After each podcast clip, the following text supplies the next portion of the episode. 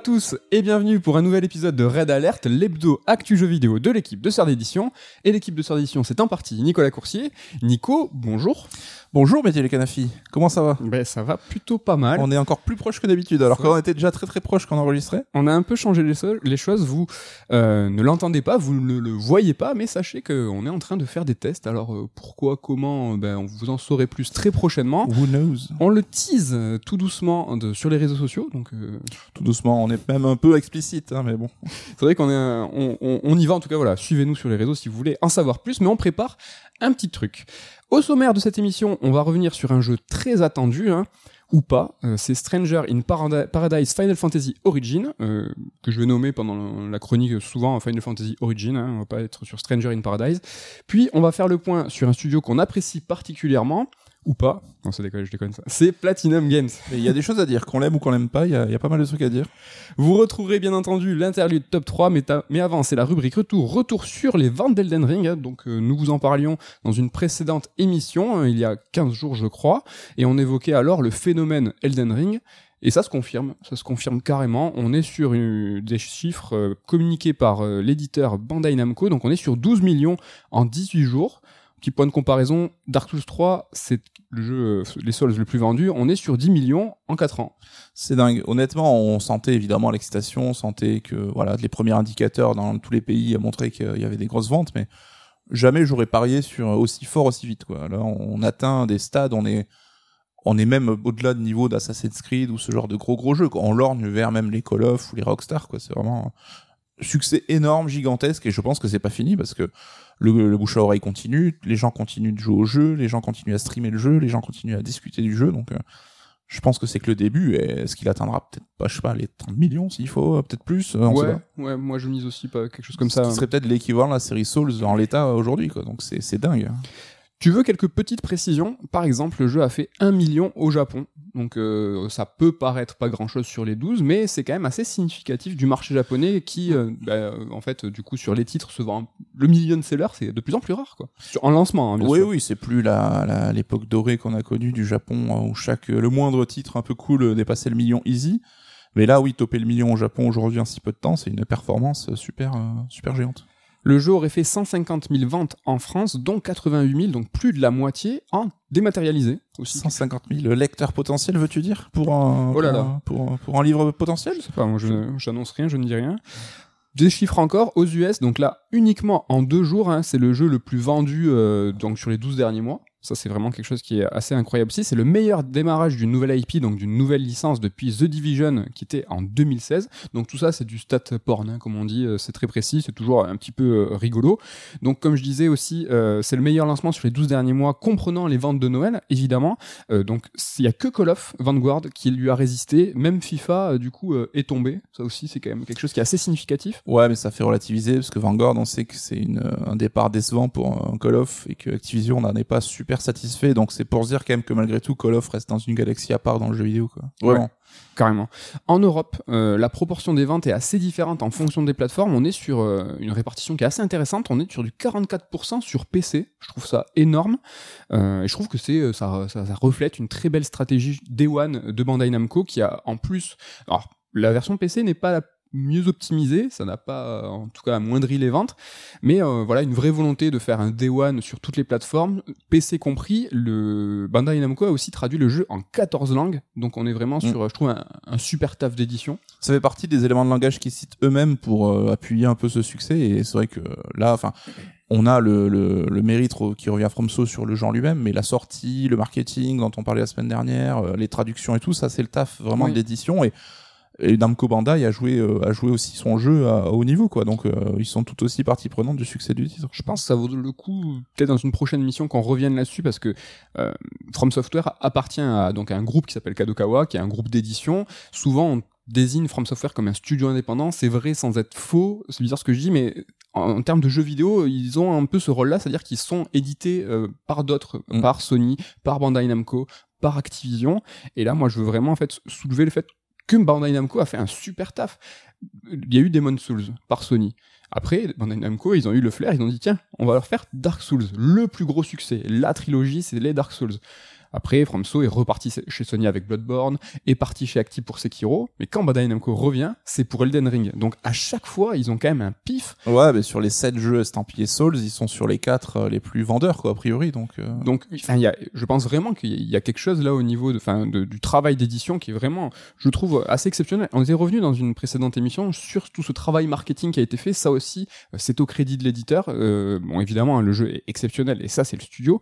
Mais voilà, il y a aussi euh, ce succès, bah, c'est aussi le succès de son éditeur. Quoi. Chapeau, chapeau à tout le monde là-dessus. Hein. Bam, Bamco, comme on dit, hein, va aussi continuer son taf d'édition avec Elden Ring avec des produits dérivés. Donc là, c'est directement Miyazaki qui a déclaré que sûrement l'univers allait être étendu au-delà des jeux vidéo, peut-être avec des DLC évidemment, mais peut-être avec, je sais pas, des romans, des séries, des films, je ne sais pas. Bah t'as George R. R. Martin qui est associé à la à Elden Ring, hein, donc euh, c'est lui qui a constitué le, le lore pour ceux qui ne le savent pas. On peut imaginer, or sans dire que ce soit lui qui va les écrire, parce qu'on sait que déjà il est un peu, euh, il, écrit Game of Thrones déjà, ça lui demande beaucoup de boulot. Bah, qu'il y ait des nouvelles, des romans qui soient publiés autour, euh, avec son aura, tu vois, sorte de parrainage un peu lointain aussi pour euh, approfondir certains points du lore ou peut-être des éléments qui n'ont pas pu être intégrés faute de temps ou d'ambition ça peut enfin de toute façon oui tu as une licence comme ça entre les mains tu sais que tu vas avoir ça va dérouler derrière le, le versant aussi de l'éditeur c'est de faire fructifier le, derrière euh, la machine donc euh. la moula sachez que c'est une stratégie en tout cas qui a déjà été réfléchie commencé à être déployée précédemment avec Sekiro euh, où donc euh, c'était Kadokawa qui avait publié je crois un manga qui chez nous a été publié par Mana Books qui était en fait une préquelle sur un personnage très précis hein, le personnage qui entraîne Lou euh, donc voilà, ça ils ont commencé déjà précédemment, donc c'est pas très étonnant que là ils aillent un petit peu plus euh, avant sur cette stratégie-là. En tout cas, si vous êtes saoulé par Elden Ring, c'est pas fini. Oui, je pense qu'il faut s'y mettre. Faites votre deuil. Voilà. Ou en tout cas, faut, faut prendre le train. Ça sera, je pense, plus agréable en tout cas. C'est clair. Bon, mais on y va. Euh, go. On se lance dans le cœur et le corps de l'émission. C'est beau.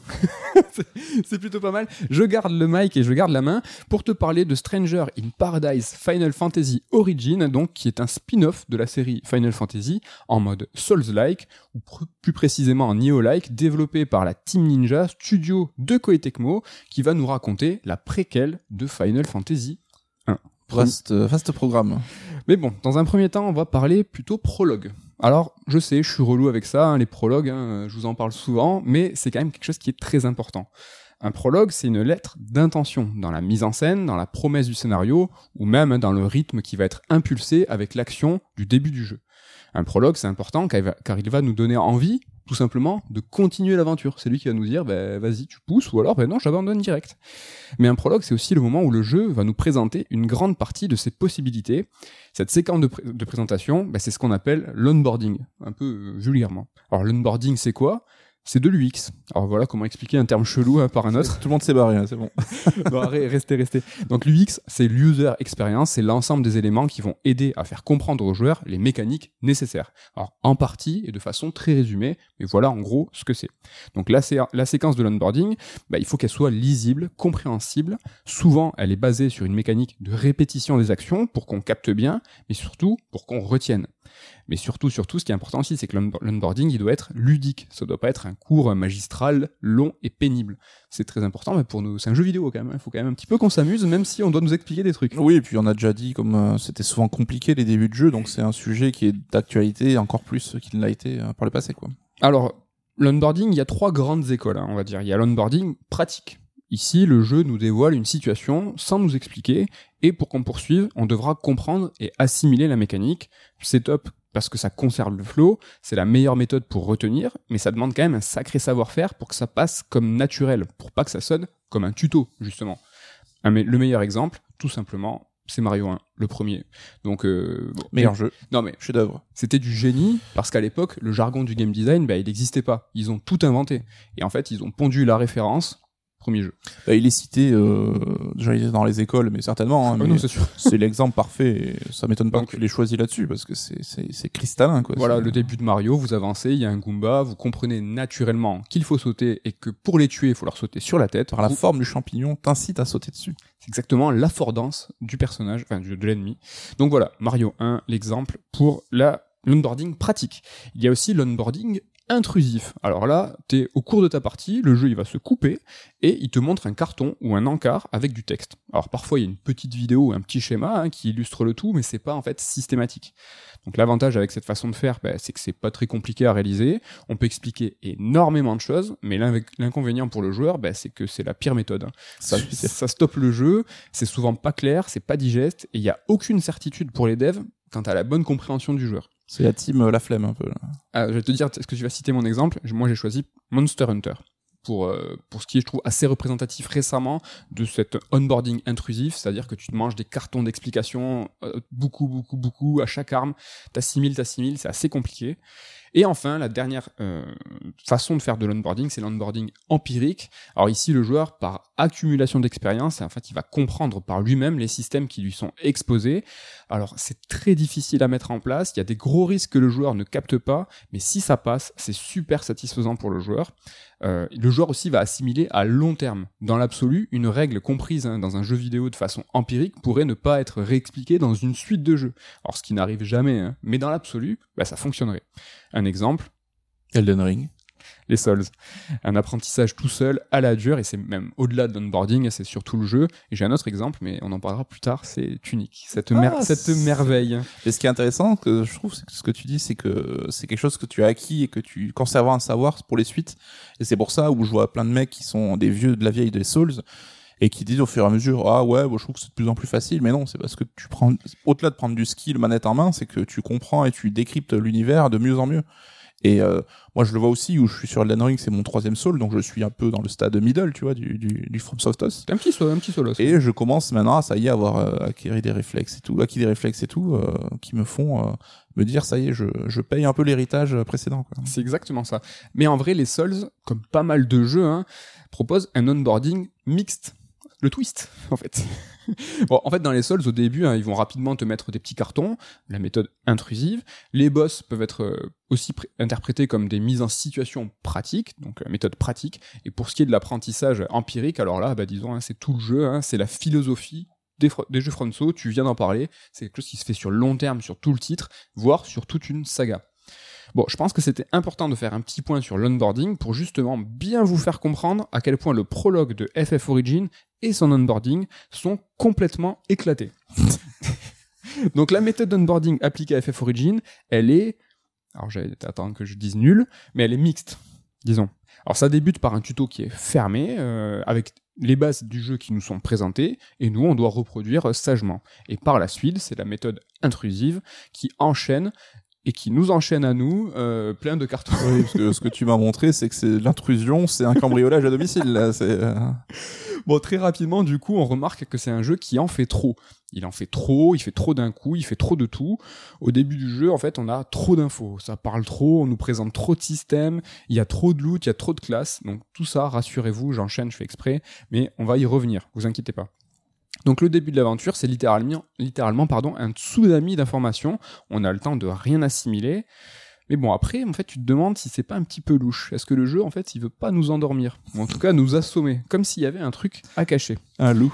Quelques exemples de la lourdeur du jeu. hein. Donc, euh, dans FF Origins, ce qui me permettra aussi de vous expliquer un peu les systèmes. hein, parce que là, vous dites, mais depuis tout à l'heure, il dit que c'est un Souls-like, mais qu'est-ce que c'est que ce jeu? Donc, dans ce FF Origin, qui est un Souls-like, t'as une frappe lourde légère avec les gâchettes, classique, vu l'inspiration. Mais t'as aussi une barre d'équilibre, comme dans Sekiro.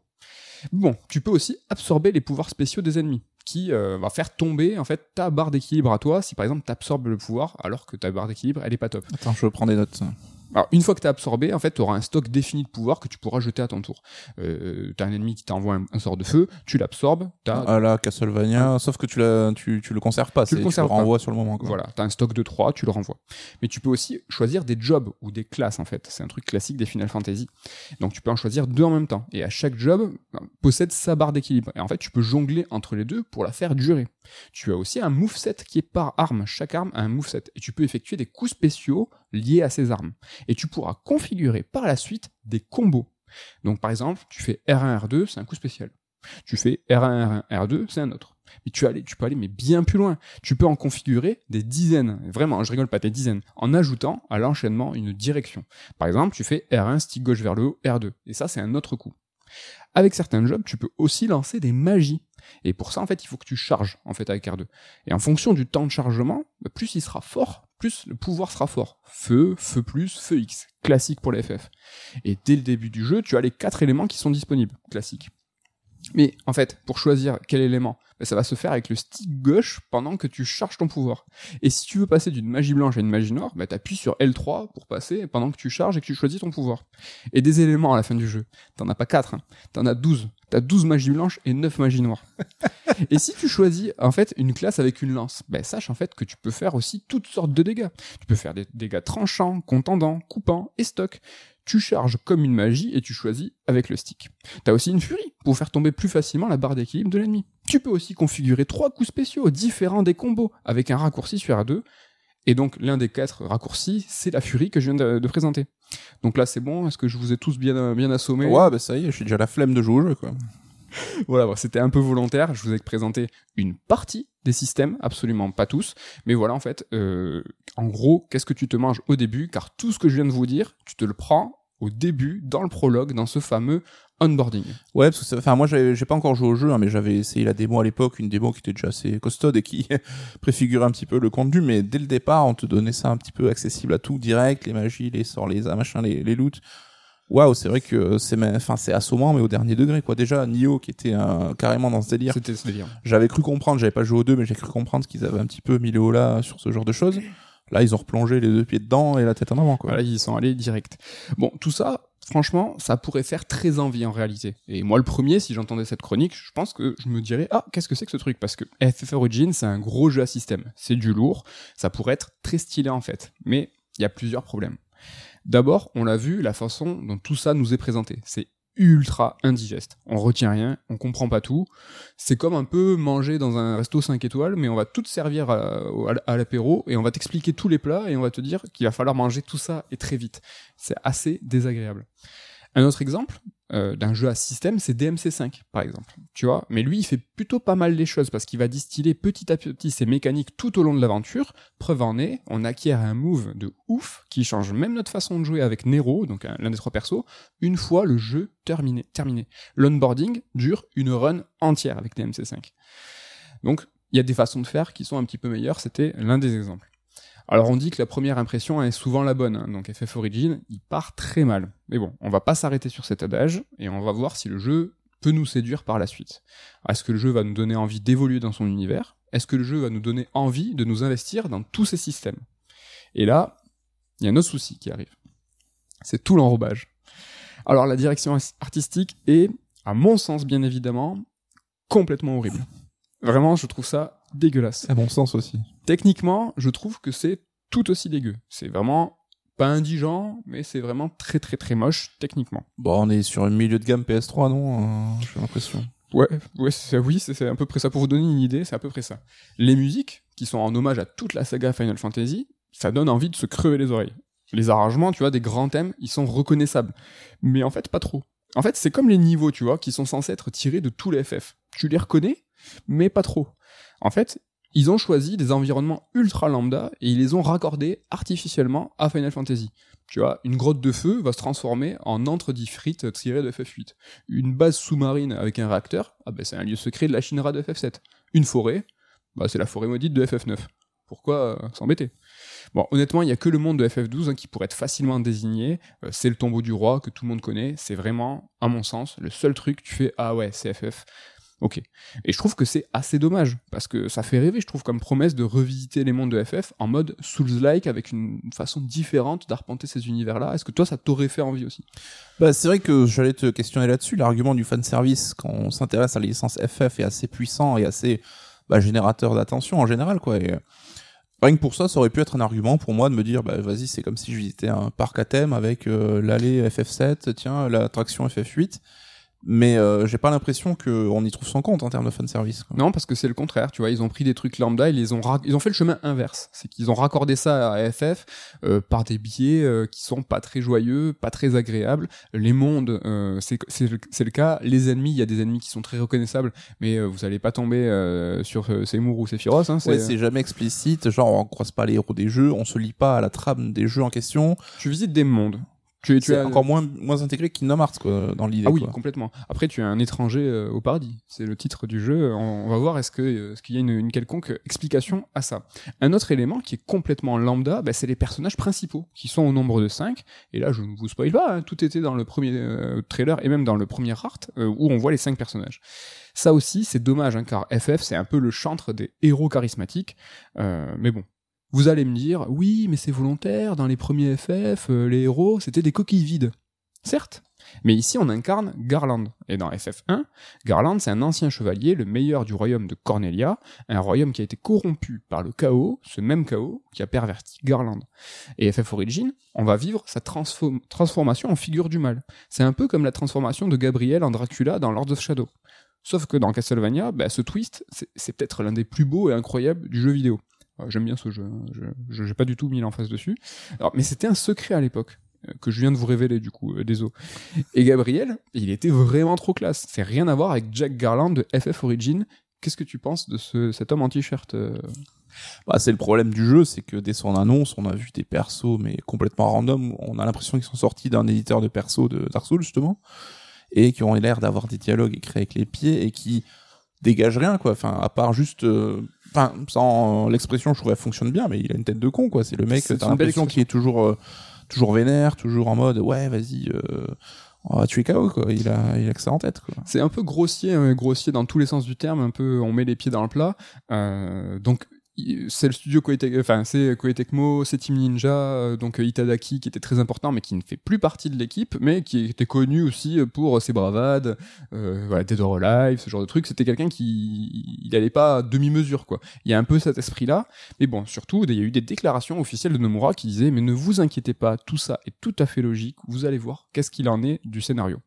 Mais bon, juste pour reprendre, hein, contrairement à Lord of Shadow dans FF Origin, bah c'est pas un twist. On le sait depuis l'annonce du jeu qu'on incarne Garland. Mais vous allez me dire, oui, mais c'est volontaire, c'est méta, t'as rien capté. La carte méta, elle est quand même très très pratique et bien utile celle-là. Alors j'ai peut-être rien capté, c'est vrai. Mais franchement, est-ce que c'est vraiment compréhensible ce jeu? C'est ça le souci. Je trouve que ce côté méta, il est ultra décevant dans son application, dans sa conclusion, dans son aboutissement. Et je me questionne aussi beaucoup hein, sur sa présence. Pourquoi faire du méta dans cette origin story? Tu vois, dans ce jeu, il existe plusieurs espaces-temps en fait, et chaque espace-temps correspond à un Final Fantasy. Ce qui est marrant, hein, car c'est le propre de chaque FF, c'est qu'ils sont indépendants. Tu vois, contrairement au 7 et au 10. Clin d'œil à ceux qui savent. Mais tu vois, c'était quand même des, des propres de la saga FF. Tu vois, pourquoi vouloir tout mélanger, tout inclure? Pourquoi vouloir rendre ça méta? Tu vois, les délires de Nomura et Nojima, perso, moi, je te jure, j'en peux plus. C'est que euh, il y a eu des, des, des déviances, je trouve, euh, fait sur la, la série Kingdom Hearts 3 qui m'a complètement laissé sur le côté. FF7 Remake, euh, nous, on est un petit peu épargné, même si ce délire méta est quand même très présent, plutôt à propos, je trouve, par rapport à ce que raconte le jeu. Mais on, je trouve qu'on est sauvé, épargné pour l'instant. C'est plutôt sympa et cohérent mais je suis tétanisé. C'est-à-dire que là, quand je vois ça, quand je, je connais le travail de Nomura et Nojima, mais si Nomura s'éloigne un peu, Nojima reste à la barre sur FF7 Remake 2 sur le scénario, moi je suis euh, vraiment, j'ai peur. Qu'est-ce que t'en penses de ce, de cette, de tout ça, que ce méta, ce Nojima, Nomura? Bah, au-delà de Square Enix, c'est quelque chose qui est dans l'air du temps, en fait. J'ai l'impression, on a vu, euh, même Marvel, Spider-Man et tout, il faut toujours être méta, la blague méta, le, c'est, on a réduit souvent même le propos d'un- d'une œuvre à son gimmick méta, ce qui ne devrait rester qu'un gimmick, en fait, et qui prend toute la place. Et c'est quelque chose, à la base, je suis un peu client aussi, je trouve Mhm. ça plutôt cool, hein, d'avoir une œuvre qui réfléchit sur elle-même et tout, mais là, c'est, c'est un peu le, le- la goutte d'eau qui fait déborder le vase, quoi. Expression bien connue, n'est-ce pas? Donc euh, ouais, il y, a, y en a marre, il y en a marre du méta et puis euh, Faut, enfin, faut que ça soit bien utilisé. quoi. ouais, mais comme tu le dis, c'est devenu aussi un sorte de, de mot magique pour tout justifier. Et t'as les mecs qui disent ah non mais euh, c'est nul donc c'est bien, tu vois, genre euh, moi j'en peux plus de cette euh, cette ritournelle. C'est nul donc c'est bien, c'est devenu le nouveau truc. On parle plus des choses qu'on aime, on parle des choses qui sont nulles. Hmm. Et ah là là, lol, c'est nul donc euh, on, on s'est marré, c'était trop cool. Enfin, Là, en l'occurrence, pour le côté méta, euh, ça, on peut entendre peut-être euh, cet argument. Le côté nana- na- nanardesque, c'est dur à dire, nanardesque, euh, peut être évoqué aussi. C'est tellement euh, les dialogues et le, script est tellement mauvais que ça en est grossier, mais drôle, euh, absurde et tout. Moi, je l'ai pas du tout pris comme ça. Je trouve vraiment que c'est premier degré, très sérieux, nul en fait. C'est vraiment, moi, je, je trouve ça très très très dommage. Mais bon, si vous êtes un vrai fan pur et dur, vous allez me dire, oui, mais c'est normal, dans FF1, il y a du voyage dans le temps. J'imite beaucoup les fans de FF aujourd'hui. Alors en effet, dans FF1, Garland il est bien bloqué dans une faille temporelle et il est bien question dans le jeu de boucle de temps qui rend le personnage de Garland éternel. Mais entre nous, dans FF Origin, je vous dis pas la fin, mais c'est éclaté. On comprend rien, c'est pas intéressant et on peut chercher tout le méta du monde, c'est je trouve, complètement à côté de la plaque.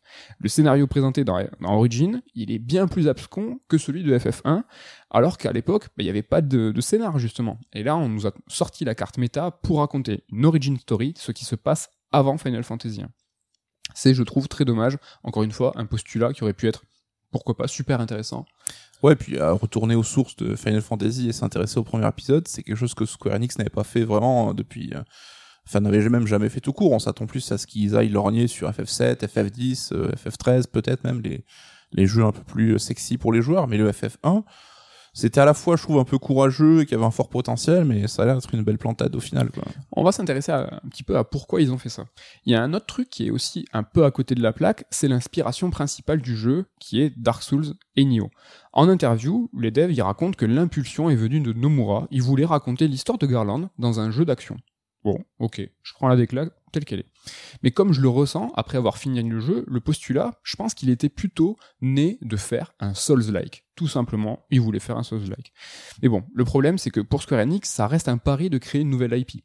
Du coup, pourquoi ne pas prendre la plus grande licence de l'éditeur Final Fantasy? La question après, c'est qui va développer ça? Bah, Square Enix, ils ont bossé avec Koei Tecmo et Team Ninja sur Dissidia NT, donc le jeu de combat en façon FF en arcade, et ce studio, bah, il a aussi fait les deux Nioh. Nioh, c'est un, un Souls-like. Allez, banco. Et puis Koei Tecmo, c'est devenu le sous-traitant number one du Japon. Hein. Chacun va aller voir pour faire euh, des musos ou ce genre de choses. Donc euh, dériver son univers dans un muso. Donc euh, il y a eu bah, Square Enix aussi avec Dragon Quest, on a Nintendo avec Fire Emblem. Donc c'est vrai. Autre problématique, c'est comment parler de tous les FF dans un seul jeu. Alors c'est un détail important pour le fan service, car oui, pour moi, ce côté méta, il est uniquement marketing. Comment tout relier? Bah, comme c'est un jeu d'action, pourquoi ne pas faire tourner ça autour des jobs de Final Fantasy et choisir Final Fantasy 1 car il y a du voyage dans le temps. Du coup, tu mets même des persos gros random en plein milieu, ça suffira. Allez, banco encore. Donc tout ça, hein, c'est une fanfic, hein, je, l'invente, mais je le sens vraiment comme ça. Nico, t'en penses quoi de ce scénario euh, fantasmé, mais euh, qui est... Euh, j'ai essayé d'imaginer quelque chose qui va plus loin que Nomura, qui est frappé par la grâce, et qui a envie de, faire un jeu racontant Garland dans un jeu d'action. Oh, c'est l'éternel débat entre la beauté des discours et l'application concrète derrière. On tu vois comme genre Miyamoto qui pense à Pikmin en faisant son jardin bon on sait que la, la réalité quand même un petit peu différente a priori donc Bon, c'est normal qu'ils essaient de vendre leur soupe après, leur storytelling, euh, ça fait partie du, business. Ce qui est sûr en revanche, c'est l'inspiration, c'est les Souls, sans aucune hésitation. Alors, ok, c'est l'équipe de Nioh, mais je pense qu'il faut pas se leurrer. En ce moment, et ça depuis des années, c'est FromSo qu'il faut copier, pas Nioh. Donc il y a énormément de choses qui sont empruntées aux Souls, mais à chaque fois, à chaque fois, ça tape juste à côté. C'est un peu comme une blague avec un mauvais timing. C'est pas drôle et ça devient gênant. Et leur inspiration des Souls, c'est systématiquement ça. On va, on, va, on va passer en revue quelques exemples. Les panoramas à la Souls. Donc là, il y a des niveaux, tu, tu tapes dans des châteaux, des remparts, c'est très très vaste, tu vois très très loin, sauf que dans FF Origin, bah, tu peux aller nulle part, tu peux rien visiter de ce que tu observes, ce qui est euh, l'absolu inverse euh, de ce qui est euh, un Souls. La narration aussi, propre aux Souls. Alors d'emblée, je vous le dis, la narration environnementale, il n'y en a pas dans FF Origin, car c'est ultra chaud à faire. En revanche, dans les Souls, ils ont observé que bah, il y a beaucoup de narration dans la description des objets. Du coup, bah, ce qu'ils ont fait, c'est qu'ils ont fait un collectible pour raconter le scénario. C'est du génie. Ils ont fait, attends, dans les Souls, ils ont raconté l'histoire en, lisant les descriptions d'objets, et si on faisait un objet qui va s'appeler les mémoires, et c'est l'objet qui va raconter. Mais c'est du one-on-one en fait. Ouais, je les vois sur leur tableau là en train de relier les points, mais tu sais, salement genre, genre oh, on va tout objet, narration. bon, au passage, la narration elle est complètement fumée, hein. ça tout passe par les objets que je viens de décrire, et par quoi? Par les temps de chargement je vous assure que l'essentiel des informations sur le côté méta, tout ça, c'est pendant les temps de chargement. Bon, il y a aussi un autre exemple là sur mes Souls, euh, les noms des lieux, des objets, des personnages. Tu vois, dans les Souls, c'est quelque chose de très identifiable, avec beaucoup de style. Bah, dans FF Origin, ils ont un, peu essayé de faire pareil, tu vois, mais ça marche un peu moins bien. Dans les Souls, tu as des lieux comme le faubourg de la cathédrale, ou des objets comme l'œil d'un chasseur ivre de sang. Dans FF Origins, tu as la tour infernale des enfers. Tu as la vallée du tonnerre lointain défiant et un objet qui s'appelle par exemple un protège-main de brut. tu vois l'amoncellement le, de qualificatifs, le, de, faire des noms à rallonge, mais il y a sans aucun style, sans aucun. C'est très très dur. Là, Ah moi, oui, vraiment, bah, on se moque souvent en disant le Dark Souls Wish euh, ou la, la copie un peu euh, Très- mock-up dégueulasse quoi. très, Mais on est en dur. plein là-dedans quoi. très, très dur, très très dur pour Wish là quand même. Là, c'est vraiment. euh, Bon, tant qu'on parle des lieux euh, et donc des niveaux, ils ont tenté de faire un level design à la Souls en fait. Mais ça marche pas non plus. hein. Il y a bien des raccourcis, hein, des, des cordes, euh, des échelles que tu débloques. Il y a des feux de camp, hein, avec les mêmes effets, euh, sauf que c'est des cubes cosmiques. Mais ça suffit pas. En fait, faire du lugubre euh, comme dans Bloodborne, c'est pas juste mettre le joueur dans le noir. Bah, c'est pourtant ce qu'ils ont fait. Tous les niveaux sont sombres, tous les niveaux sont gris, c'est des couloirs qui tournent en rond, et pourtant, on arrive à se perdre. Et si on se pomme, bah, c'est parce que rien n'est reconnaissable, tout se ressemble. Alors que le matériel de base hein, est dingue, c'est les niveaux de Final Fantasy quand même. Ils ont réussi à faire des niveaux sans âme alors qu'ils avaient euh, ce terreau-là. Je trouve que c'est une, sacrée performance en fait. Allez, dernier élément, c'est le loot. Tu vois, dans les Souls, tu lootes beaucoup, tu récoltes beaucoup de petites choses, mais tout a une utilité, tout a un sens. Dans Nioh, hein, c'était déjà un petit peu l'enfer, hein, le loot. Mais ici, c'est un monde ailleurs en fait. C'est euh, le jeu, c'est le jeu avec le plus de loot que j'ai vu de ma vie entière. En 20 heures, j'ai dû choper 5000 armes. 5000 armes et je suis très très sérieux. Et là, je parle juste des armes parce que qu'il y a des armes, il y a aussi des, des armures, c'est complètement fou. Euh, en traversant un seul niveau, tu vas changer parfois 5 fois d'armure. Il y a tellement de loot qu'il y a un bouton pour équiper automatiquement les meilleurs trucs sur ton perso, mais aussi sur toute ton équipe. C'est impossible de faire autrement. Et ça, je trouve que ça n'a pas de sens. C'est comme faire un, système de combat mauvais, lent, mou, et dire, bah ouais, mais on vous a ajouté une fonction x2. Là, ils ont fait un loot qui, n'a, qui est euh, indécent. Ils ont dit, ouais, mais attendez, vous avez un bouton pour équiper tout seul. Ça, je trouve que c'est complètement incohérent. Et le souci, euh, c'est qu'on a trop de choses et c'est pas de la générosité. En fait, je trouve que c'est un petit peu de la maladresse. Comme on a beaucoup de choses, on s'attache à rien. C'est l'inverse des soldes dans lesquels, tu vois, euh, là, tu trouves peu d'armes pour ton build à toi. Tu tombes sur plein de trucs, mais c'est jamais pour toi. tu vois, monter une arme dans les sols, c'est long. Donc tu t'y attaches. Dans FF Origin, tout est jetable. On s'attache à rien et au passage, on ressemble à rien parce que comme tu as beaucoup de, de niveaux de- d'armure, bah, tu vas te retrouver avec un chapeau de cow-boy, un masque de Covid, un poncho villa euh, et euh, des Air Max, tu vois.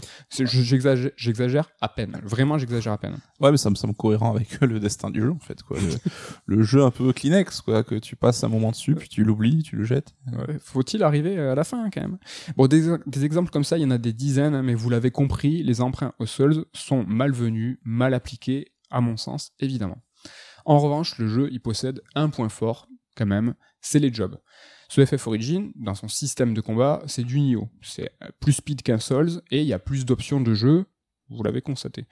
C'est un petit peu mou, il n'y a pas trop de punch non plus. Bon, mais je vais pas enfoncer le jeu plus, qu'il, euh, plus que j'ai fait. Mais bon, ici, dans, les, FF Origin, en fait, tu vas pas construire ton build comme dans un Souls. En fait, ils sont déjà faits. C'est les jobs, les métiers ou les classes, hein, vous l'appelez comme vous voulez.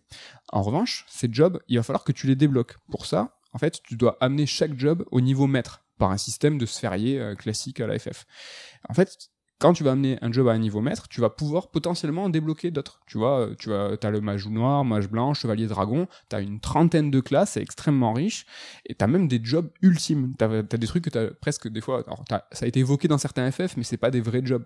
Bon, je vous laisse la surprise pour tout ça, mais c'est un peu le seul truc cool du jeu, donc on va pas trop spoiler quand même. Ouais, mais ça reste classique shit, euh, FF3, Bravely Default et compagnie quoi. Enfin, Oui. c'est la progression, le système de job euh, tel qu'on le connaît finalement. quoi. Et- et tu as raison exactement, Efficace mais euh, pas original. Je dis un truc classique pour euh, rien spoiler évidemment, mais par exemple, euh, tu veux un- le mage rouge, bah tu l'as pas comme ça, tu Mm. vas pas le trouver, c'est pas un objet. Il va falloir que tu amènes euh, ta classe mage noir à fond, ta classe mage blanc à fond, ça va te débloquer la mage rouge. Ouais, il y a quand même une cohérence. C'est pas juste Oui, oui. tiens, je fais le voleur puis je débloque euh, Non, non. l'illusionniste. Exactement, tu, je sais pas, t'as un moment, t'as la, la classe ninja, mais pour avoir la classe ninja, il va falloir que tu fasses, que tu débloques la classe samouraï, Mm. etc., etc. Et sachez qu'il y a des classes et des, donc des jobs ultimes qui sont vraiment dans un tableau différent, où là, euh, t'as des trucs de ouf, genre t'as sage, mais pour avoir sage, il faut que tu débloques euh, paladin et guerrier. Euh, Alors j'ai dit au pif, c'est pas exactement ça, mais t'as compris l'idée, quoi. Ouais, mais chaque classe du coup resterait un équipement et des armes particulières. Bah exactement. Pour chaque job, tu as une arme, un moveset, des coups spéciaux, etc.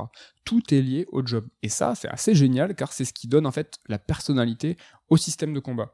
Bon, le jeu, il est un peu dur aussi. Hein. Ouais, ce que j'allais te demander, c'est vrai que c'est la question habituelle sur les Souls, euh, like. Comme un Souls, hein. t'as un, peu- t'as un peu compris l'idée.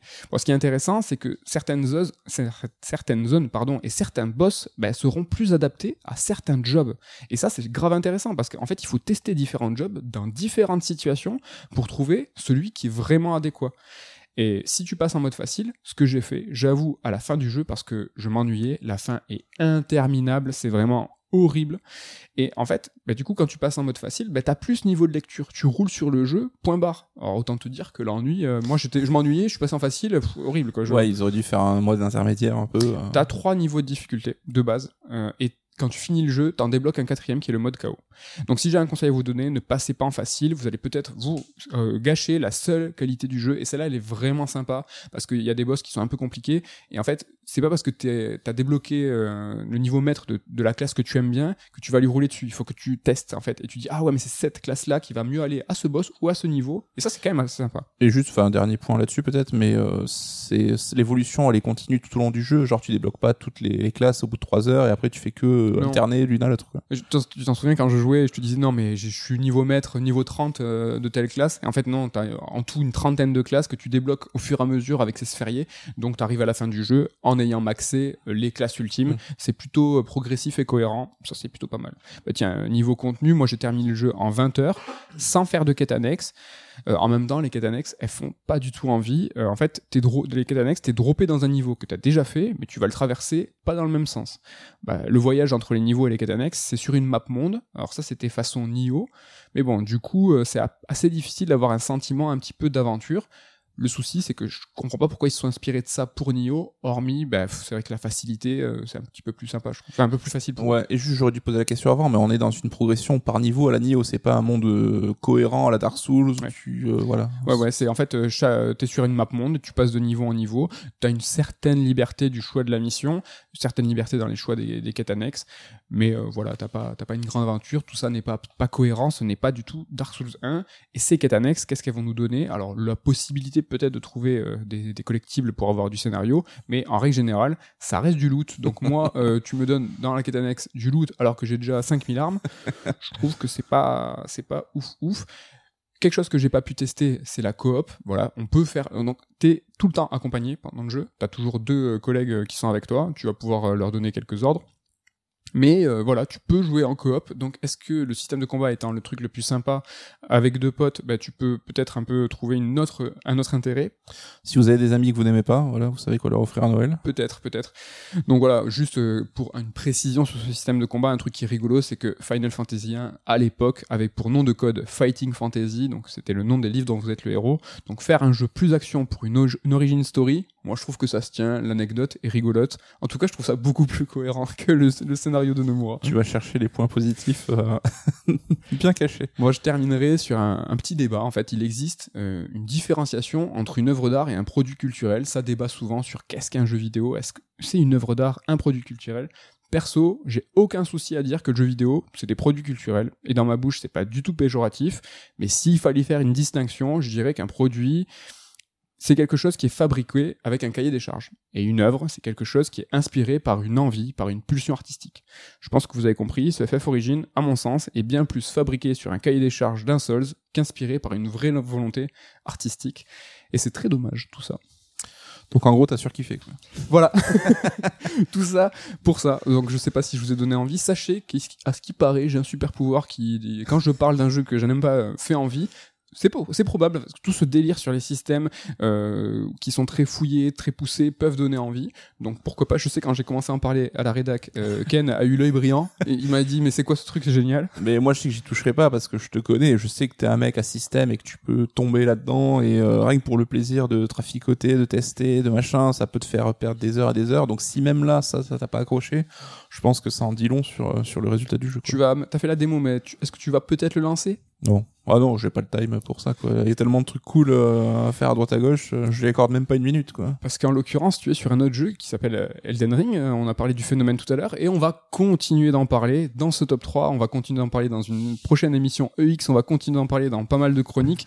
Mais que voulez-vous? C'est lui qui fait l'actu. Ce top 3, aujourd'hui, c'est l'interlude, hein, évidemment, va parler du top 3 des Elden Ring Killer.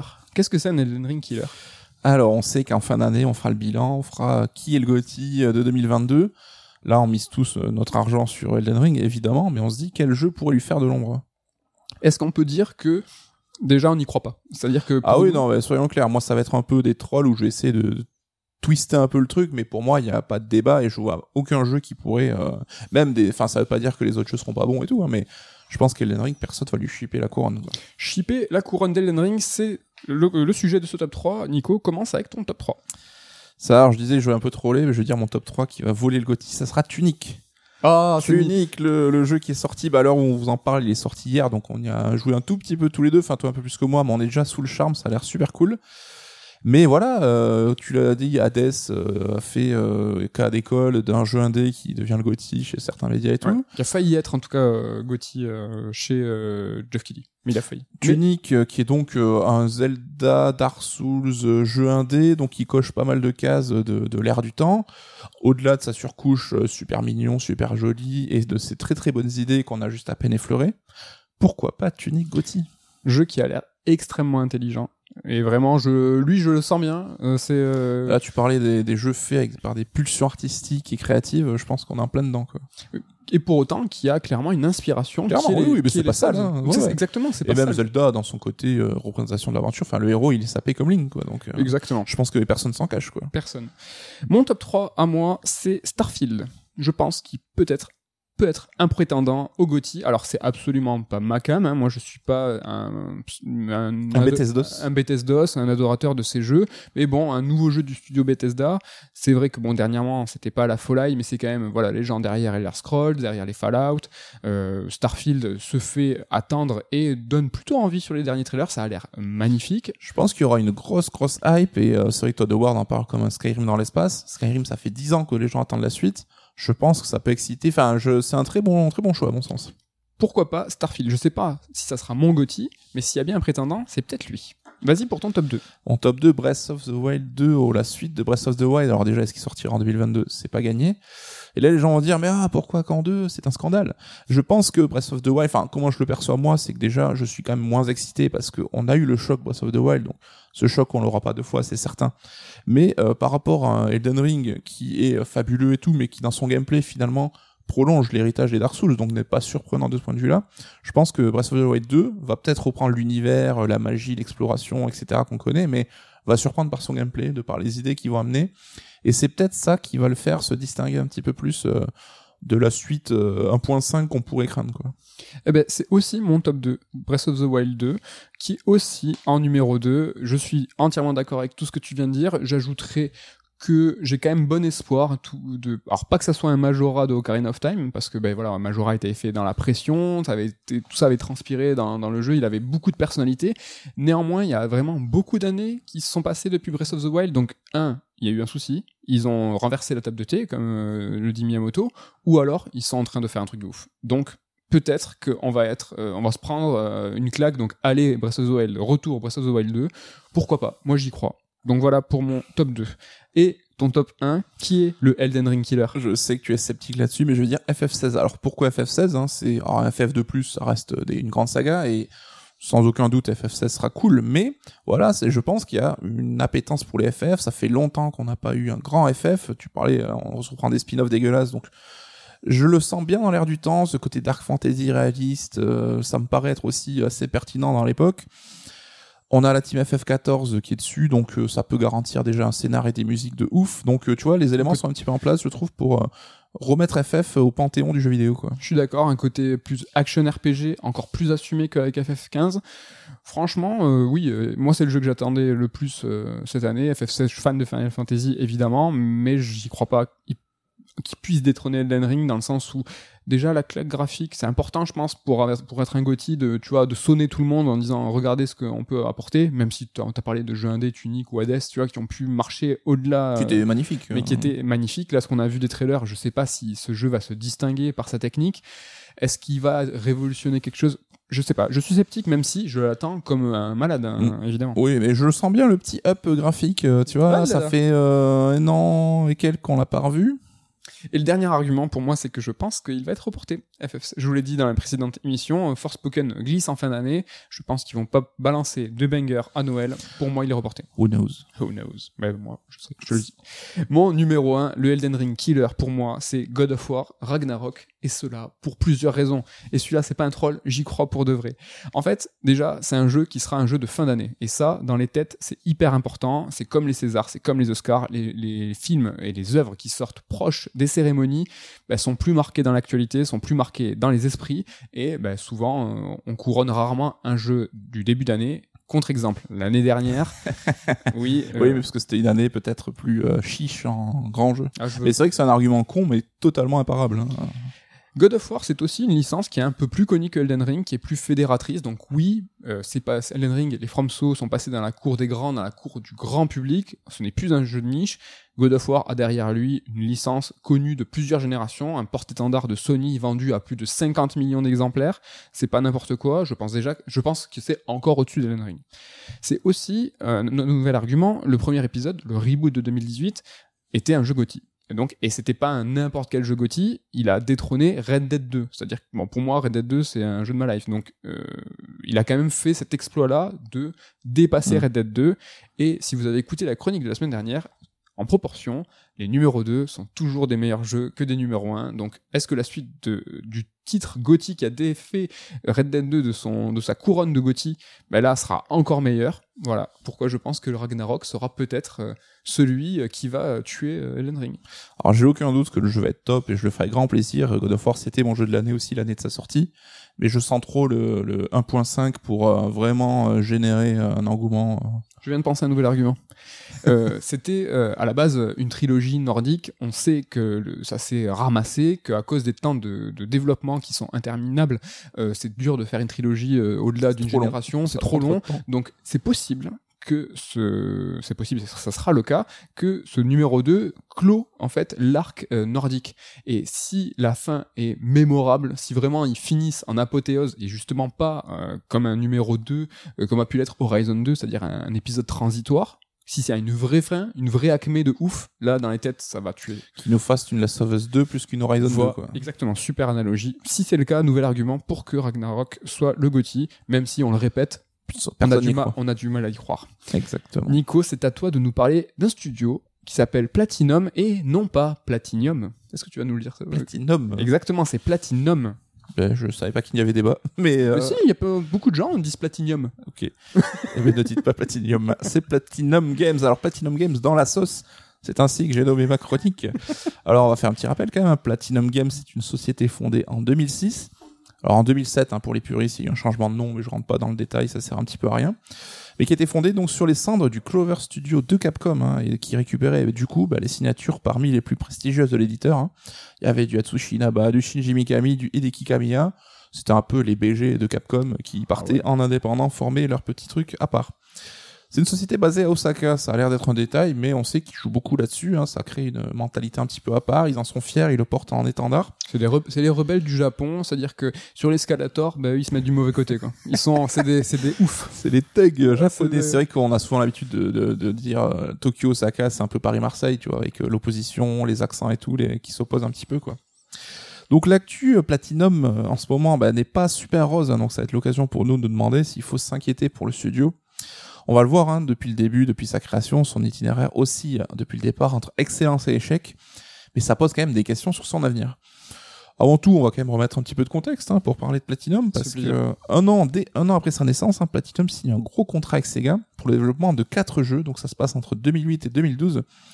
Bah, ces quatre jeux, on a Mad World sur Wii, hein, je sais pas si tu te rappelles, c'était un sûr. jeu assez violent à l'esthétique noir et blanc qui est un petit peu proche de Sin City. Le dossier de presse. Allez, c'est l'occasion. On pourra jamais le raconter. pense. vas-y, raconte. Le dossier de presse de ce jeu était ma boule, euh, c'est-à-dire que c'était euh, un crochet de boucher qui traversait la boîte euh, Wii et il y avait du sang partout et c'est-à-dire bah, à l'époque hein, Du faux sang. du faux sang évidemment et à l'époque je recevais les dossiers de presse chez ma mère et en fait elle a eu trop peur c'est-à-dire que dans le carton tu voyais vraiment du sang dépasser du scotch et tout et t'ouvres ça t'as un jeu avec un crochet de boucher c'était What's in the box c'est What in the box Oui, exactement, What in the box.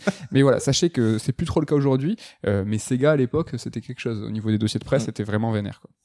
On avait aussi Infinite Space sur DS, alors qui était développé lui en collaboration avec le studio Nude Maker, qui était un petit peu un mix entre RPG, combat spatial. Je sais pas si tu as joué toi. Oui, je suis désolé, je veux pas du tout pourrir ta, ta chronique parce que j'ai que des anecdotes nulles. Mais c'est euh, moi, c'est le seul jeu où je me suis endormi. Dans toute ma vie, je me suis endormi sur un jeu, mais physiquement, t'es genre, mais c'était sur ce jeu. Ah bah écoute, ça en dit long sur sa qualité en tout cas. Ne Non, mais-. Il y a des gens, il y a des fans, hein, mais moi, je m'étais endormi. Un jeu où on s'est pas endormi, c'était Bayonetta hein, sur PS3 et 360, le beat'em all bien connu, je pense, ça sert à rien d'épiloguer dessus. On a eu Vanquish aussi, le TPS survitaminé réalisé par Shinji Mikami. Un jeu que je n'arrive pas à finir, pourtant il fait 4 heures, mais à chaque fois que j'y joue, j'arrive à la moitié, puis j'arrête et je me dis tiens, je reprendrai demain. Je sais pas ce que tu, je sais pas, Et je sais je pas ce que tu fais, pourquoi, dans quel, dans quel monde vis-tu, parce que toi, ton pouvoir à toi, euh, c'est de réussir à faire des jeux sur le très long terme, c'est-à-dire que tu mets des fois, par exemple, une année complète pour faire un jeu en t'arrêtant, en passant sur un autre titre, en revenant, et là, euh, 4 heures, t'y arrives pas, je ne comprends pas. Parce que chaque fois je me dis bon, il est pas long, je le recommence du début, tu vois. en fait, je refais sans cesse la même. euh, tu n'apprends section. pas, euh, ce n'est pas empirique, là tu devrais, l'onboarding n'est pas bon. Euh, Vanquish, je crois que Ken est très très fan à la rédac et en tout cas Damien lui est fan de Anarchy Reigns, le dernier de ces cinq jeux. Alors c'est le seul fan français voire du monde à être euh, à aimer ce jeu hein, parce que c'était sorte de pot pourri avec les personnages du studio mélangés dans un sorte de battle royale où ça se tapait dessus. Ça avait pas trop d'intérêt j'allais dire mais bon c'était surtout un jeu en, en ligne hein, pour euh, faut demander à Damien voilà Oui. envoyez-lui des messages sur Twitter et qui nous explique hein, Pourquoi et pourquoi il est fan de ce jeu bizarrement donc voilà, on a quand même eu euh, face à des débuts tonitruants de Platinum Games, hein, la claque avec Bayonetta, Vanquish très très apprécié. Bon après ça, Mikami est parti euh, fonder euh, Tango. Euh, Est-ce que toi, qu'est-ce que t'en penses de ce départ euh, en fanfare? C'est quand même euh, un statement pour un studio, c'est genre on attaque pied au plancher quoi. C'était complètement dingue et t'as pas fait vraiment l'historique mais euh, vraiment euh, à l'époque euh, Clover avant Clover c'était Seeds. Et en fait vraiment quand on s'intéressait aux jeux vidéo on suivait ces grands noms. Et on s'était dit mais c'est quoi ce All Star Game en fait? Les mecs ils se sont tous rassemblés euh, les génies japonais euh, créatifs euh, avec des envies de liberté en disant mais non mais nous mais les éditeurs mais qu'est-ce qu'on s'en fout des éditeurs? Et bam on fait notre studio on va trouver à chaque fois moyen de faire nos jeux c'était dingue. Moi, j'ai un souvenir de cette époque ouf. Et euh, voilà, ils, ils ont fait leurs preuves. Ils, Oui. ont, ils ont ils ont apporté ben, des grands jeux, des grands titres qui sont rentrés ben, dans l'histoire de l'industrie. Donc, euh, C'est vrai que les devs, ils avaient un traitement un peu rockstar, ils avaient posé euh, dans des avec des photos un peu stylées, ils étaient habillés avec des sapes, genre vraiment ils prenaient la pose de rockstar et ça posait un petit peu ben, la griffe Platinum parce que Platinum c'est un artisan de qualité, mais c'est quoi vraiment leur style? Alors tu vas me dire si t'es d'accord, mais c'est des jeux avec de la patate, avec un impact visuel assez fort Oui. et un petit peu d'irrévérence aussi. On parlait de ce côté, voilà, les rebelles d'Osaka, on retrouve un petit peu toujours ce côté euh, un peu sassy, là, les, les Mais- petits rebelles du jeu vidéo. Quoi. Exactement, c'était carrément les rebelles du jeu vidéo, mais ce que moi j'aimais aussi, c'est que c'était ce regroupement de personnalités où t'avais Mikami le, sati- le, le taciturne, pardon, Kamiya euh, le, le fashion euh, fashion rebelle, t'avais euh, Minami, Minaba, non, Inaba. Inaba et Minami. Euh, qui étaient eux euh, plus tu sais les têtes pensantes les gens qui bah, deviendront hein, à la tête du studio par la suite. Mais tu vois C'est un peu le début d'un animé en fait. Quoi, mais genre, exactement, tu vois, ou comme un, un groupe de K-pop euh, ou de, J-pop, tu vois, et ils avaient chacun leur personnalité et ils avaient aussi leur jeu avec des touches différentes. Et c'était ce, ce gros, ce regroupement qui était hyper intéressant, quoi. Alors de manière paradoxale, hein, les débuts du studio, on peut finalement en parler déjà comme une période dorée, une sorte d'âge d'or, au moins d'un point de vue de la critique, parce que leurs jeux ont fait quand même forte impression. Mais déjà, on va voir que pour les ventes, c'était un petit peu compliqué. Donc, euh, bah, si tu vends pas forcément, bah, il faut faire de la presta, hein, parce qu'un studio indé, c'est comme ça, il faut bien qu'il mange. Donc, le studio va alterner euh, pendant les années suivantes entre sous-traitance et projets originaux. Donc en 2013, Platinum récupère le chantier Metal Gear Rising Revengeance après la débâcle interne à Kojima Prod. On sait que le spin-off avec Raiden devait à la base être développé chez Kojima. Ça marchait pas, les équipes n'arrivaient pas à prendre la relève, donc euh, il a balancé ça à Platinum, qui s'en est bien sorti. Enfin, c'est pas un jeu, moi, j'aime beaucoup, mais c'est pas un jeu que je mets au Panthéon, mais je sais qu'il a des gros gros fans. Toujours bien d'avoir François Hollande en boss de fin. C'est quand même quelque chose qui est exceptionnel. Moi, c'est un jeu que j'aime beaucoup, que j'ai pas euh, tryhard comme euh, par exemple Ken, je pense, a pu le faire. Euh, vraiment, c'est un jeu à système aussi, euh, qui est très très très cool. Juste dans le cadre de ta chronique, je pense que c'est quand même une belle preuve de confiance de Kojima euh, Oui. que de, de déléguer. Tu, euh, tu files pas ton, ton bébé à n'importe qui. euh. Ouais, surtout, bah, encore une fois, à cette époque où Kojima bah, n'arrivait pas à se délester de la licence euh, Metal Gear. Et euh, bah, c'est- est-ce que c'est pas déjà presque l'un des premiers pas où il a dit bon allez, le spin-off je le lâche et petit à petit je vais réussir quelque chose? La même année, 2013, on a droit au nouveau jeu de Hideki Kamiya, ce qui est quand même pas peu dire, et c'est Wonderful 101. Alors, c'est un jeu, moi je suis un peu passé à côté, je vais pas le cacher, donc euh, qu'est-ce que t'en penses toi? Je te jette sous le bus. Ouais, un petit peu. Je parce sais que, hélas, je ne l'ai pas terminé parce que j'ai pas accroché, parce que j'ai pas, euh, j'ai pas compris en fait. euh, toujours pareil, tout un délire de super-héros où tu vas en faire, euh, en avoir euh, voilà une- plusieurs dizaines. Un peu à la Pikmin presque, hein, avoir Un des peu petits la- persos que tu contrôles. euh. C'est ça. Et euh, tu vas pouvoir leur donner des formes, euh, taper, faire une main géante, taper. Alors j'ai j'ai abandonné, le jeu m'est tombé des mains. Euh, Damien cette fois. Euh, donc faut savoir que Ken et Damien sont, sont On très, est, ouais, ils sont très sont platinum. très, très fans de Platinum. Et lui adore Wonderful 101 et euh, nous a expliqué que voilà il fallait passer au-delà, il fallait lui donner sa chance. euh, ce que je n'ai pas fait et je m'en excuse. Bah, en tout cas, le jeu est sorti en version remaster, donc si ça vous tente, il est accessible assez facilement. Mais c'est vrai que c'était un terrain où on n'attendait pas forcément Camilla. hein. C'est vrai qu'on sortait de Okami et Bayonetta, donc c'était un peu le Golden Boy du jeu vidéo. Après, on, ça restait dans, dans l'esthétique, en tout cas la direction artistique, un petit peu Beautiful Joe, euh, donc euh, qui. euh, Il est très fan Sentai, super-héros, ouais, c'est carrément son truc quoi. Donc voilà, c'est un début d'un sort de partenariat avec, Nintendo hein, qui va se concrétiser encore l'année suivante avec Bayonetta 2. Alors là, voilà, on l'a dit, les chiffres de vente sont pas dingues sur le 1, donc Sega jette un peu l'éponge, mais Nintendo vient sauver la licence. Et donc on sort ce deuxième épisode qui est euh, bah, le 1 en mieux peut-être, je sais pas si on peut le dire, mais ça reste quand même un grand grand jeu. Ouais, ça reste un grand jeu. Surtout, bah, Nintendo en fait va investir et va miser sur le prestige. Alors, j'avais presque envie de dire au-delà de la qualité. C'est que j'avais un- la Wii U, ils avaient besoin de jeux gamers pour euh, booster un petit peu la, la console. toujours pareil, hein, j'en sais rien. euh, je... Mais j'ai l'impression que Nintendo était là, avait besoin euh, d'avoir euh, des jeux de prestige, de, de, de, de jeux de, de, de vitrine en fait, pour vraiment montrer. Tu vois, Sony avait à l'époque tout ce qui était Genova Chain, balancé euh, des jeux très artistiques, très appréciés de la presse, qui se vendaient pas forcément, mais de toute façon, C'est tête de gondole marketing. voilà, c'était pas important. Et là, du coup, alors ce qui est peut-être un peu triste pour Platinum, c'est de passer à, ben moi, je suis un producteur euh, de grands jeux d'action et tout, et euh, tu te fais euh, sauver les miches par Nintendo, euh, qui te dit presque, ah, faites le meilleur jeu que vous pouvez, mais de toute façon, les gars, c'est pas les ventes qu'on attend, c'est montrez-nous euh, votre prestige, montrez-nous votre irrévér- irrévérence, et montrez que ben, Nintendo, on vous a soutenu. Et encore plus triste, parce qu'il faut Oh. bien manger ma bonne dame, mais entre 2014 et 2016, ben, ça a charbonné pas mal pour Activision. Donc ils ont euh, développé trois jeux pour le compte d'Acti. Alors du moins bon au meilleur, donc on a La Légende de Korra, donc l'adaptation de l'animé bien connu. Alors toi t'es fan de l'animé, Ouais. donc t'as joué au jeu. Je l'ai fait. C'était euh, c'était éclatax. C'était Éclatax, c'était techniquement très très très très faible. Euh, c'était un jeu, si je dis pas de bêtises, uniquement disponible dans des maths, je crois. C'est cette vague de jeux euh, Ouais, qui n'était ouais. pas en boîte et qui était C'était du beat'em all, ça reste dans l'ADN ah, du voilà. studio, mais adapté à la licence et avec des moyens euh, bien moindres que ce qu'ils font habituellement. Quoi. De toute façon, tu vas dérouler une liste de jeux pour lesquels, en fait, on est allé les chercher pour leur savoir-faire. Faites du beat'em all 3D, faites du technique, faites du, faites du stylé. Après, derrière, hein, s'il n'y a pas de texture euh, au monde qui est euh, développée en 3D, euh, mais 3D en 3, enfin en carré, quoi. Mm. C'était exactement ça. Tu te baladais dans des niveaux qui étaient très gris. C'était fidèle à, à tout ce qui était Korra. Voilà, moi, comme tu dis, je suis fan de, Avatar et Korra. C'est plaisant parce que tu incarnes quelque chose que t'aimes. Le système de combat était stylé, le jeu était dur, franchement, était dur. Euh, mais bon, c'était c'était cassé. un jeu qui a du mal à exister au-delà du fan service et c'est un peu la même chose pour le jeu suivant Tortue Ninja des Mutants Manhattan qui était répétitif alors lui moi je l'ai fait parce que je suis fan des tortues mais genre il se pliait en 3 heures je crois donc J'ai pas touché, moi. voilà donc tu pouvais incarner les quatre persos c'était rigolol mais voilà ça allait pas pisser bien loin C'était rigolo. là. le dernier qui s'en sort peut-être le mieux c'est Transformers Devastation donc là on était sur l'adaptation non pas des films de Michael Bay mais plus retour aux sources de la licence sur Ouais. le dessin animé Jap qui avait une vraie patate qui avait un vrai style un peu jeu années des années un jeu des années 90 Alors lui, il était tout simplement trop bien. Et en fait, alors là, je suis désolé, j'ai pas, je savais pas, j'ai pas préparé, mais à l'époque, euh, PlayStation 2 ou 3, il y avait un jeu Transformers 3D qui n'était pas Platinum, mais qui était trop bien. Il y avait une espèce de vague à l'époque, une nouvelle hype autour de Transformers, peut-être à cause des films de Michael Bay, mais ils se sont inscrits là-dedans. C'est-à-dire que t'avais ce jeu en 3D qui était trop bien, je chercherai après. Et t'avais un autre, t'avais ce jeu-là qui était euh, voilà, plus basé sur le dessin animé, mais qui était trop, trop stylé, quoi. Et c'était vraiment, euh, vraiment, était sympa. Oh, on continue à bosser avec Nintendo avec Star Fox Zero et Star Fox Guard, un doublé euh, en 2016. Alors là, euh, je vais pas euh, m'étendre trop parce que sinon je vais être très très salé. Mais là, pour le coup, le jeu, je trouve, ne fonctionne pas du tout. Mais c'est certainement la faute à Nintendo. On parlera un peu à qui la faute plus tard. Mais À qui la faute? euh, sur Wii U, ils ont demandé à faire à Platinum de développer un nouveau Star Fox, mais en prenant en compte donc le double écran de la mablette et donc on avait ce gameplay asymétrique qui était juste relou en fait. Et ça enlevait tout le fun de la licence Star Fox, qui est une licence que j'aime beaucoup.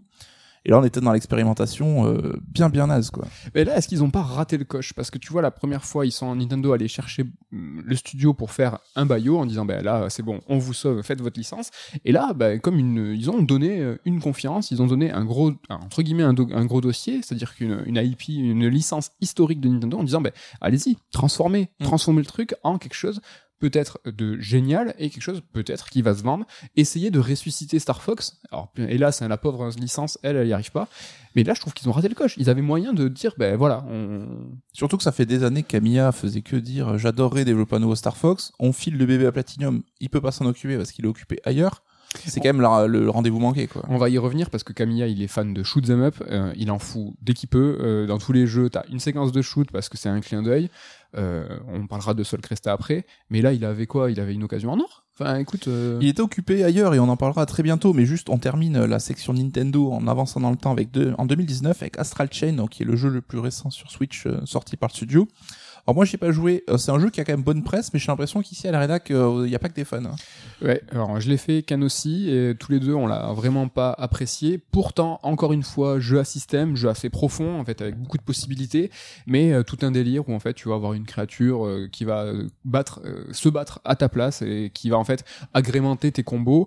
Donc c'était un nouveau directeur, ou en tout cas il s'est fait connaître avec Astral Chain, il est monté, il est monté à tel point que c'est lui maintenant qui est responsable en grande partie du nouveau Ce qui fait un peu peur. Ce qui fait craindre à certains ici que ça serait beaucoup moins Ça bien. peut faire flipper.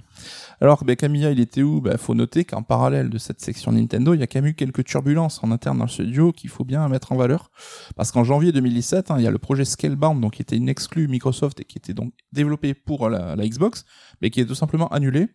Donc là voilà, c'était un jeu qui était très attendu et ça a fait quand même un coup de tonnerre à l'époque quand, quand on a vu su que le projet n'a- n'allait pas aller au bout. Et en 2019, euh, Platinum est débarqué du développement de Grand Blue Fantasy par Cygames, donc euh, Cygames euh, qui a donc développé la licence Grand Blue Fantasy sur mobile, qui était un succès gigantesque au Japon et qui cherchait à étendre un peu son univers. On sait qu'il y a un jeu de baston qui est sorti Ouais. chez Arc System Works. Et là, l'idée c'était, vas-y, euh, Platinum, faites-nous le grand RPG euh, console de salon de notre univers, on compte sur vous. Ben voilà, on sait pas les détails, mais on leur a repris le, bébé des mains parce que ça se passait pas très bien. Donc, euh, on voit poindre quand même que voilà, Platinum, c'est aussi un studio qui est pas facile à manœuvrer. Nintendo y arrive parce qu'il y a une relation de confiance et aussi une sorte de respect euh, mutuel hein, pour les créatifs des deux côtés. Dès que c'est voilà du développeur un peu externe ou euh, hors du Japon, c'est c'est quand même plus compliqué quoi. Ouais, j'aimerais bien savoir les tenants, les aboutissants de tout ça, savoir si euh, ça marche avec Nintendo parce que Nintendo s'en fout en disant ben allez-y, faites ce que vous voulez et donnez-nous le produit fini à la fin, on le prendra parce que nous on veut des noms. Est-ce que euh, bah, Microsoft par exemple était un peu plus regardant, même si par exemple tu vois dernièrement sur tous ces tous ces rumeurs euh, et les informations qu'on a sur le dernier Perfect Dark, on dit de Microsoft qu'ils sont trop coulants? Je sais pas, tu vois là vraiment je sais pas. Je veux pas tomber dans la caricature et j'en sais rien, mais je, je me dis moi peut-être que bah, Nintendo ça moufte pas chez Platinum parce qu'ils savent que Nintendo bah, t'as le respect un Ouais, peu, je voilà. Donc euh, vas-y on moufte pas. Par contre dès que c'est Microsoft ou d'autres, vas-y on fait un peu plus les coques peut-être et ça se passe un peu moins bien. Alors je sais pas, c'est pur. euh, Non peut-être ouais. Bon, entre les deux, il y a quand même eu un petit renouveau, une, petit, euh, une petite euh, bouffée d'air frais, c'était 2017, et euh, le succès de Nier Automata, alors succès surprise, hein, donc du jeu édité par Square Enix, et avec Taro Yoko, évidemment, qui chapeaute le tout. Alors, on peut quand même se demander quel euh, part a Platinum dans ce succès, parce qu'on sait qu'ils ont développé le jeu, mais plus le côté bah, technique, le système de combat, qui reprend un petit peu euh, le système, grosso modo, on va dire, d'un Bayonetta, mais en plus light Oui. finalement l'histoire, l'univers, la musique, tout ce qui a plu dans Nier Automata et qui en a fait euh, bah, ce succès acclamé, finalement ils sont peut-être pas pour grand chose, non? Alors, on n'est pas les premiers fans de Nier Automata. On, on dit que c'est un jeu qui est exceptionnel sur différents points, sur des twists. L'univers de Taro Yoko et certaines idées de game design sont vraiment exceptionnelles. Pour ce qui en est du système de combat, il est, il est propre. Mais est-ce qu'il est, tu vois, euh, Il exceptionnel? Est Est-ce- efficace, euh, voilà, il fonctionne, mais sans être euh, dingue. ouais. Est-ce qu'il dénote d'un certain savoir-faire Tu vois, vraiment Platinum, où tu prends le jeu en main, tu dis, ah ouais, ça c'est un système de combat euh, vraiment platinum. Je sais pas, et je pense même que pas du tout, parce que Astral Chain, on en a parlé tout à l'heure, qu'on l'aime ou qu'on l'aime pas, il y avait quand même cette touche, cette profondeur de gameplay où tu, tu disais ah ouais non mais ça c'est platinum, c'est le truc il est deep, que t'aimes ou pas, tu sais pas. Là, alors c'était une commande aussi, peut-être qu'ils ont eu à faire un système de combat carré qui fonctionne, un, un Bayonetta Ledge, Mm. un petit peu light. C'est peut-être c'est peut-être ce qu'on leur a demandé. Mais il- enfin le système de combat, je trouve pas qu'il euh, voilà, il démontre une maestria de ouf. Quoi. En tout cas, voilà, après toutes ces années de sous-traitance, on arrive sur un peu la troisième grande période du studio, certainement un petit peu échaudé hein, par ses échecs avec Microsoft et Cygames. Bah, Platinum euh, affirme début 2020 qu'ils ont la volonté de s'auto-éditer maintenant, donc de sortir leur propre jeu et de s'occuper eux-mêmes de l'édition, de prendre un petit peu leur liberté, hein, tout bêtement. Et c'est pour ça qu'on a Tencent, donc le géant chinois qui entre au capital de la société à ce moment-là. Alors le chiffre n'est pas communiqué, on ne sait pas à quelle mesure il possède euh, sa marque sur le studio. Mais Platinum en profite pour faire une opération Platinum 5, donc euh, 4, pardon, Platinum 4, non, Platinum 4, euh, comme un nouveau départ hein, quelque part. Donc on a un Kickstarter qui est annoncé pour la version remaster de Wonderful 101, euh, Kickstarter qui cartonne vraiment. On a l'annonce d'un jeu, alors c'est le projet GG de Camilla, donc son nouveau grand projet, donc là aussi qui a l'air de lorgner vers le Sentai, vers le Kaiju, donc euh, à voir ce que ça donne, on n'est pas beaucoup plus avancé C'est le aujourd'hui. projet en cours là. On a aussi l'arrivée de World of Demon sur mobile. Alors ça, c'est un jeu qui est quand même un peu plus mineur, mais qui ressemble beaucoup à Okami pour le coup, qui ressemble vraiment euh, revenir un petit peu aux sources pour le studio. Je sais pas si on est c'est pour nous en fait. Ce sera pour des marchés asiatiques. euh, Il est sur l'Apple Arcade, je crois. Donc euh, si jamais vous avez oui, labo, il euh, y est, mais euh, je sais pas s'il est, euh, il nous est destiné. tout à fait. Et on a aussi l'ouverture d'une filiale à Tokyo. Ah là là, ça y est, ça rejoint la capitale. donc en avril 2020, bah, pour voir un petit peu. Les... bon, on voit que le studio a quand même des, des ambitions de grossir un petit peu. Euh, toujours dans ce côté rédemption, euh, fin 2021, bah, Platinum et Camilla, bah, ils vont un petit peu endosser la responsabilité de l'échec de Scalebound. On se demandait bah, qu'est-ce qui s'est passé et tout. Évidemment, on a tous dit ah c'est forcément le méchant Microsoft qui a fait qui a fait le relou. Mais là non, Camilla dit que bah ils ont pas su gérer l'ampleur du truc, hein, qu'il manquait d'expérience à la fois sur l'Unreal Engine qui était le moteur du jeu et à la fois sur les fonctionnalités en ligne qui devaient un petit peu participer au gameplay. Donc là, bah, c'est un peu, voilà, on fait amende honorable. C'était peut-être nous qui avons foutu la merde là-dessus. Je te vois sourire, mais garde, garde du gaz, on arrive. Non non, je dis rien parce que je- je- je- je- j'imagine où tu vas là. Donc là, on se dit, bah, ça y est, euh, 2021, nouveau souffle pour le studio, ça repart sur des bonnes bases. Et là, on arrive en 2022 et patatras. Sortie de Soul Cresta et de Babylon's Fall, alors dans quelques jours d'intervalle. Hein. Ouais. Et c'est la cata. Donc deux gros échecs, alors critiques surtout sur Babylon's Fall, un peu quand même sur Soul Cresta, et surtout deux euh, fours commerciaux comme on en a rarement vu. On se marrait, enfin on se marrait, euh, on riait jaune, hein, parce que voilà, il y avait les stats Steam Spy qui montraient qu'il y avait un pic de 600 joueurs sur Babylon's Fall, ce qui est absolument catastrophique. Soul Cresta, apparemment, les ventes sont pas du tout rendez-vous. Là, c'est, euh, on touche le fond, non? Là, c'est compliqué. Là, c'est vraiment compliqué. Euh, Babylon's Fall, euh, je n'ai joué qu'à la démo. Je vous en ai parlé dans une, introduc- une introduction d'un précédent numéro. C'est une catastrophe. Euh, Il n'y a pas eu de critique, c'est-à-dire que Day One, euh, rien, personne ne l'a testé. Une euh, critique US, euh, ça s'en est suivi euh, une vague de très mauvaises critiques. Le jeu a été défoncé.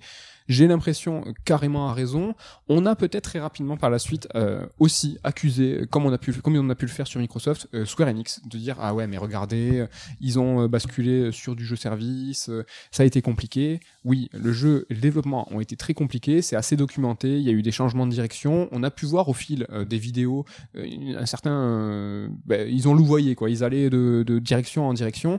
Est-ce que ça c'était aussi le propre de Square Enix de mieux encadrer? Est-ce qu'ils ont leur, ils, ils leur ont donné leur chance et puis ça a pas marché à un moment ils ont dit stop ce que je veux dire, c'est que est-ce que c'est vraiment la faute de Square Enix? Est-ce que c'est vraiment Square Enix qui a dit allez-y, faites euh, du jeu- game as a service? Il faut savoir que dans les dernières déclarations, euh, ils ont dit eux-mêmes que eux, ils voulaient se diriger vers le game as a service. Que, Platinum, ouais, c'était quelque chose qui pensait Platinum, inévitable. hein. est-ce que ils pensaient inévitable, mais qu'ils avaient aussi l'envie d'aller par là et qu'ils avaient besoin de soutien Tu vas, y, tu vas y venir? Est-ce que l'impulsion du faire de game as a service ne vient pas tout simplement du studio? Et pour faire le pont avec Sol Cresta, euh, que nous n'avons pas pu tester, mais hélas, ils ont proposé en auto-édition cette fois euh, un jeu qui, euh, ben, en fait, n'avait pas de mode solo. Un jeu, alors, cher ou pas, libre à chacun Ah de le oui, voir. déjà, c'est un shoot 'em up, hein, donc C'est euh, euh, l'héritier d'une de deux jeux euh, d'une licence connue, donc c'est un peu le dernier de la trilogie. Donc Camille est très très fan, c'était un peu son rêve de gosse de développer un shoot là-dessus. Yuzo Koshiro à la musique. euh, Donc c'est un jeu qui, alors déjà, je trouve visuellement est pas terrible terrible, hein, qui reprend un peu le délire des Euh, shoots 2D de l'époque, c'est un shoot, un qui- Tenmaku. qui est vendu 40 boules donc de base,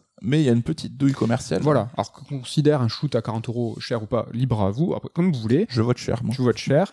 Néanmoins, dans ces 40 euros, il n'y a pas le mode solo. Le mode solo est vendu à part, Day One. Donc, euh, il était, euh, c'était un système de vente. hein, il était prévu et terminé le jour de la sortie. Il était à 10 balles. Donc, le jeu complet Shoot Them Up est à 50 euros avec la douille du mode solo vendu séparément. Et ça, cette idée, il n'y a aucun éditeur qui est venu leur souffler.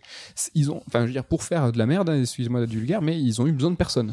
Bon, un DLC avec un mode solo vendu Day One à part, c'est quand même une grande première, j'avoue. et Alors, de mémoire, je crois qu'on n'a jamais vu euh, ça. On a vu des fins de jeu proposées en DLC, mais même peut-être avec un petit peu d'un décalage, mais bon. En Ils tout cas, pas, ils ont pas manqué de souffle, en tout cas. En tout cas, bah, ces deux jeux et cette année 2022, je trouve, bah, c'est cool parce que ça reflète un petit peu bah, la question qu'on peut se poser sur Platinum. Est-ce que c'est l'étalon du jeu vidéo japonais dont on parlait au tout début, ou est-ce que c'est juste un faiseur qui a été un petit peu dépassé par les événements? Alors là, j'ai l'air de faire euh, la tagline d'une vidéo YouTube un peu, un peu, un peu troll, mais évidemment, on se situe quand même entre les deux, hein, donc il s'agit pas de, de pointer une extrémité ou l'autre. Le studio peut-être a été gourmand en gérant trop de projets en même temps, mais bon, en même temps aussi, c'est quand même un gros studio qu'il faut bien faire tourner, il faut bien alimenter un petit peu tout le monde. Il y a quand même 291 employés recensés au 1er mars de cette année. C'est quand même, on n'est pas dans le petit studio indé, euh, c'est quand même 300 employés, c'est quand même assez sérieux. Ben, on faisait dans une précédente émission un petit peu euh, le relais de, de, tous ces studios, combien d'employés, tout ça.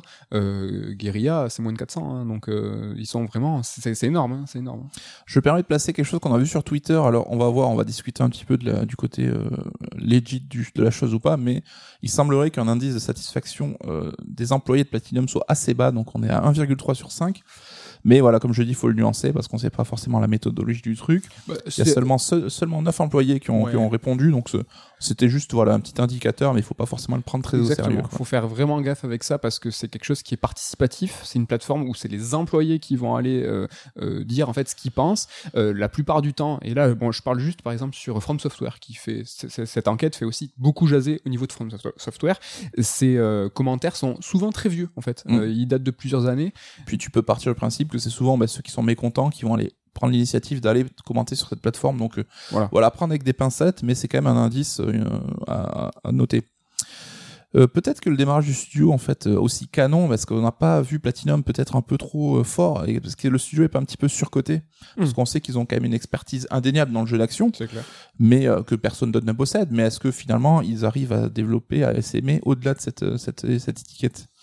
Ils ont fait une Switch, je pense. Ils ont, commencé très fort avec euh, des gros jeux euh, bien cadencés, euh, réguliers, et puis après ça s'est effondré. Sauf que la Switch, en fait, de par son succès, a pris une inertie de ouf. Bah, Platinum n'a l'air de pas, enfin, ils ont pas pris cette inertie. Euh, le truc, c'est que j'ai l'impression qu'ils ont fonctionné à l'envers. C'est que ils ont essayé de, de- de- de se libérer, d'être indépendants, mais ça a l'air d'être de très très bons game designers, mais pas de bons gestionnaires d'entreprise. Et en tout cas, ce qui est important, c'est d'avoir un éditeur, peut-être aussi, pour les encadrer, pour leur dire où ils vont. On a vu par, à plusieurs reprises que ça n'a pas marché avec Microsoft, ça n'a pas forcément marché avec Square Enix.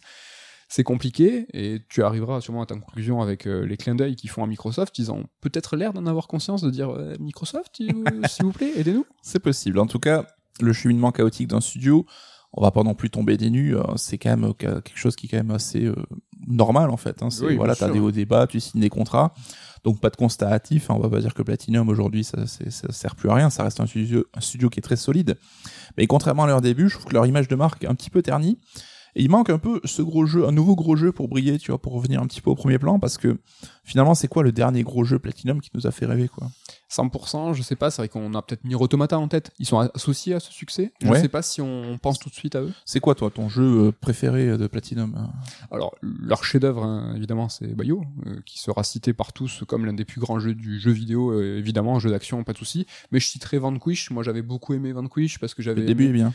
j'avais aimé, j'avais aimé moi la proposition de euh, Mikami, Monsieur Survival Horror, qui va se frotter au, au style des poteaux, quoi. Tu vois, les, les autres, c'était l'action, et lui, il a dit, attendez, euh, j'ai fait, j'ai inventé un truc. Puis il a pris le TPS en mode Gears of War pour le survitaminer. Donc le perso, faut savoir qu'il a des fusées aux Ouais. jambes, aux bras, partout. Et donc c'est c'est Gears sous stéroïdes en fait. c'est ça. Et ouais, ça m'a- ça m'avait beaucoup plu, euh, ça m'avait beaucoup plu celui-là. Bah, moi, sans originalité, hein, je citerai le duo Bayonetta 1 et 2 parce que ça reste à mon sens la plus grande claque. Je citerai plus le 1. Alors le 2 est certainement mieux, mais le 1, encore une fois, c'est la surprise, c'est la rencontre avec la licence. Mais tout ça pour dire que bah, Bayonetta 3, qu'on attend toujours pour cette année a priori, pourrait être déterminant pour le futur de la marque. Ça peut être ce nouveau euh, porte-étendard qui leur manque. Et puisqu'on parle de futur, tu commences à l'évoquer, abordant la question d'un rachat potentiel c'est même plus du, du gringue ou de l'appel du pied qu'ils ont fait à Microsoft, mais en gros, ils leur ont dit, eh, vous voulez pas nous acheter, Force. Hashtag, euh, hashtag forceur. non, mais c'est vrai, là, franchement. Là, la pour le déclaration, coup. c'était sans embâge, sans ambiguïté. Est-ce que c'est pas un, peu contradictoire avec leur volonté affichée de s'auto-éditer, de reprendre leur liberté? Est-ce qu'ils vont pas, ils le voient pas entre deux eaux? Complètement. Ce que je commençais à dire tout à l'heure, c'est qu'ils ont euh, eu un début, euh, une prise d'indépendance. Et est-ce que euh, il leur a fallu, certes, peut-être plusieurs années, mais une prise de conscience, entre guillemets, une certaine maturité, de dire non, on a besoin d'être encadré. On l'a vu, c'est un exemple que je sors souvent, mais des Tim Schafer qui avaient aussi une mentalité similaire à dire je vais faire sans les constructeurs, je vais faire sans les éditeurs. Mais ben, c'est des cadres, c'est aussi euh, des fois important. Donc euh, Tim Schafer euh, est comme un coq en pâte hein, maintenant, euh, qu'il est, euh, il est sous la coupe de Microsoft et ils ont peut-être vu ça, ils ont dit ben nous aussi ça nous fait envie d'avoir un portefeuille euh, illimité, d'avoir des plateformes préférentielles, d'avoir des facilités de développement, des ponts entre les studios. Ouais, ça, ça leur fait. Ils ont toujours été en, en- en chien en fait, Platinum à mandater, à être mandaté pour des pour des missions et être payé pour survivre, tu vois. Et c'est triste. Euh, c'est à. Normalement, tu, tu- c'est inversé. Tu commences petit, tu commences à faire des, des missions, tu commences à faire des adaptations, comme ils ont pu faire sur Korra, Transformers, Tortue Ninja. Tu commences par ça. Eux, ils avaient ça au milieu de carrière quand ils commençaient à dire. euh, alors, ils ont commencé très fort et au milieu de carrière, ah putain, il faut qu'on fasse, faut qu'on fasse du, de la presta. Faut faire de la presta parce Mhm. qu'il faut. que- Et là, aujourd'hui, euh, ils sont là à dire s'il vous plaît, s'il vous plaît. Moi, je trouve ça hyper dommage parce que ces mecs sont des génies. Enfin, les mecs sont trop forts, quoi. Et, si c'était Nintendo qui sortait du bois pour les racheter, on sait qu'ils ont des liens privilégiés, ils ont beaucoup travaillé avec eux. Est-ce que tu penses que ça pourrait être crédible? Ouais. Franchement, j'avais jamais pensé, mais mais pourquoi pas? Euh, Ils ont ils, ils, ils leur ont sauvé euh, les miches. Hein, J'ai dit plusieurs fois, mais euh, franchement, pas bête. Ils ont une politique. Nintendo a une politique de rachat euh, moins sélective, moins, clin- moins clinquante, qui ressemble aussi à celle de Sony. hein. Sony aussi travaille aussi dans dans le long terme, quelque chose qui est peut-être très jap, euh, où il va falloir en fait montrer en fait euh, allégeance euh, l'un envers l'autre. C'est vraiment pas bête du tout. Nintendo est toujours allé les, chercher pour du prestige, les avoir sous leur coupe. Franchement, pourquoi pas Ça rajoute une force vive avec des mecs qui savent faire le taf, hein, comme tu l'as dit. En tout cas, est-ce que sans rachat, est-ce qu'on assisterait à la fin de Platinum? Je sais pas, mais à mon avis, il y aura quand même toujours du taf hein, pour des devs doués. Tu l'as dit, ça reste quand même des mecs qui, ont, qui ont quand même du talent. Mais voilà, il manque ce coup d'éclat pour un petit peu re- revenir sur le devant de la scène. Ils sont, ils sont increvables parce que, alors, je sais plus exactement, mais le platinum, c'était aussi euh, au-delà du côté euh, shiny, c'est que c'est c'est l'un des, euh, des métaux les plus, euh, euh, les plus solides.